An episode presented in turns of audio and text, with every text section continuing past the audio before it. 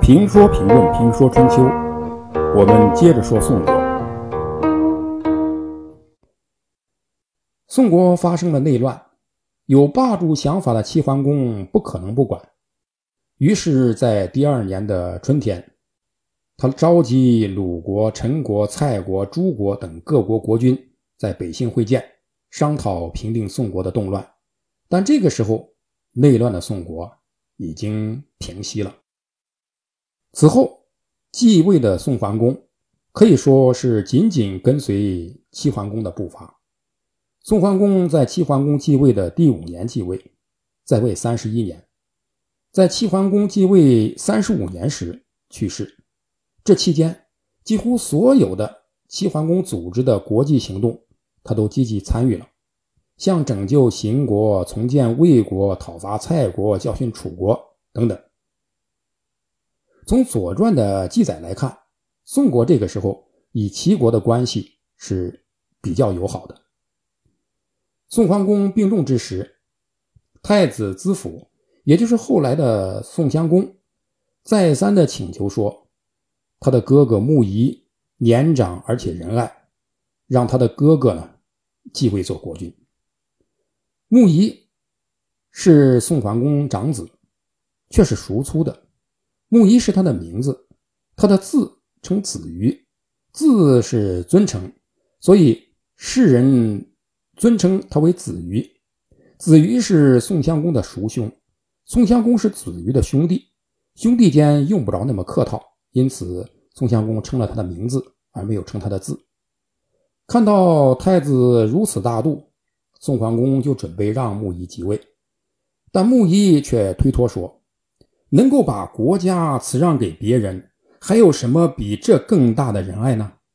我不如资府，让我继位，一我道德不如他，二又不合立君的顺序，于是退了出来，拒绝继位。这样，太子资府就勉为其难做了宋国的国君。这就是我们下面的主角宋襄公。”从这里可以看出，宋襄公的确是一个非常讲仁义的人。宋襄公做了国君，认为公子穆仪仁爱，让他做左师来处理政事，哥俩团结，宋国由此安定太平。宋襄公继位以后，继续了父亲宋桓公的做法，紧随齐桓公，积极参与国际事务，跟齐国走得很近。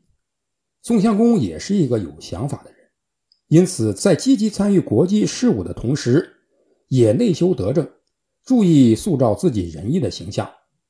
有了良好的形象，就有了良好的资源。今天叫良好的无形资产。有了良好的无形资产，就可以通过这种无形资产来谋利。使宋襄公感到有脸面，而且使他感到责任重大的是。齐桓公老的时候，和管仲一道，把当时所立的齐国的太子昭托付给了他，让他在必要的时候辅佐太子上位。一个霸主这样看得起自己，一方面说明宋国与齐国的关系比较铁，另一方面也说明宋襄公的确是个有影响力的人。宋襄公自然觉得很风光，因此在齐桓公去世以后。在齐国内乱、失去霸权的时候，他想，该他出手了。他果断出兵，帮助齐孝公坐上了齐国国君的位置。齐国这么大的国家，曾经的霸国，家务事要通过他宋襄公来解决。